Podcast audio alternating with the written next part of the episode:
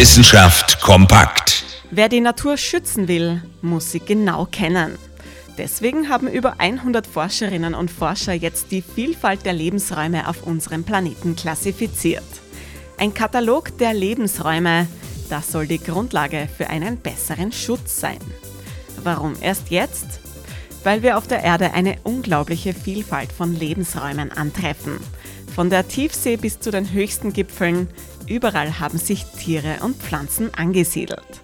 All diese Lebensräume genau zu beschreiben, ist eine echte Herausforderung. Jetzt ist sie gelungen. Zehn sogenannte Reiche, 25 Ökosysteme, Dutzende Untergruppen sind in diesem Lebensraumkatalog zu finden. Und jede Menge Handlungsanweisungen, auch für Österreich. Die Lebensraumvielfalt sollte auch hierzulande noch besser geschützt werden. Dank des neuen Katalogs gibt es jetzt keine Ausreden mehr. Interessante Themen aus Naturwissenschaft und Technik.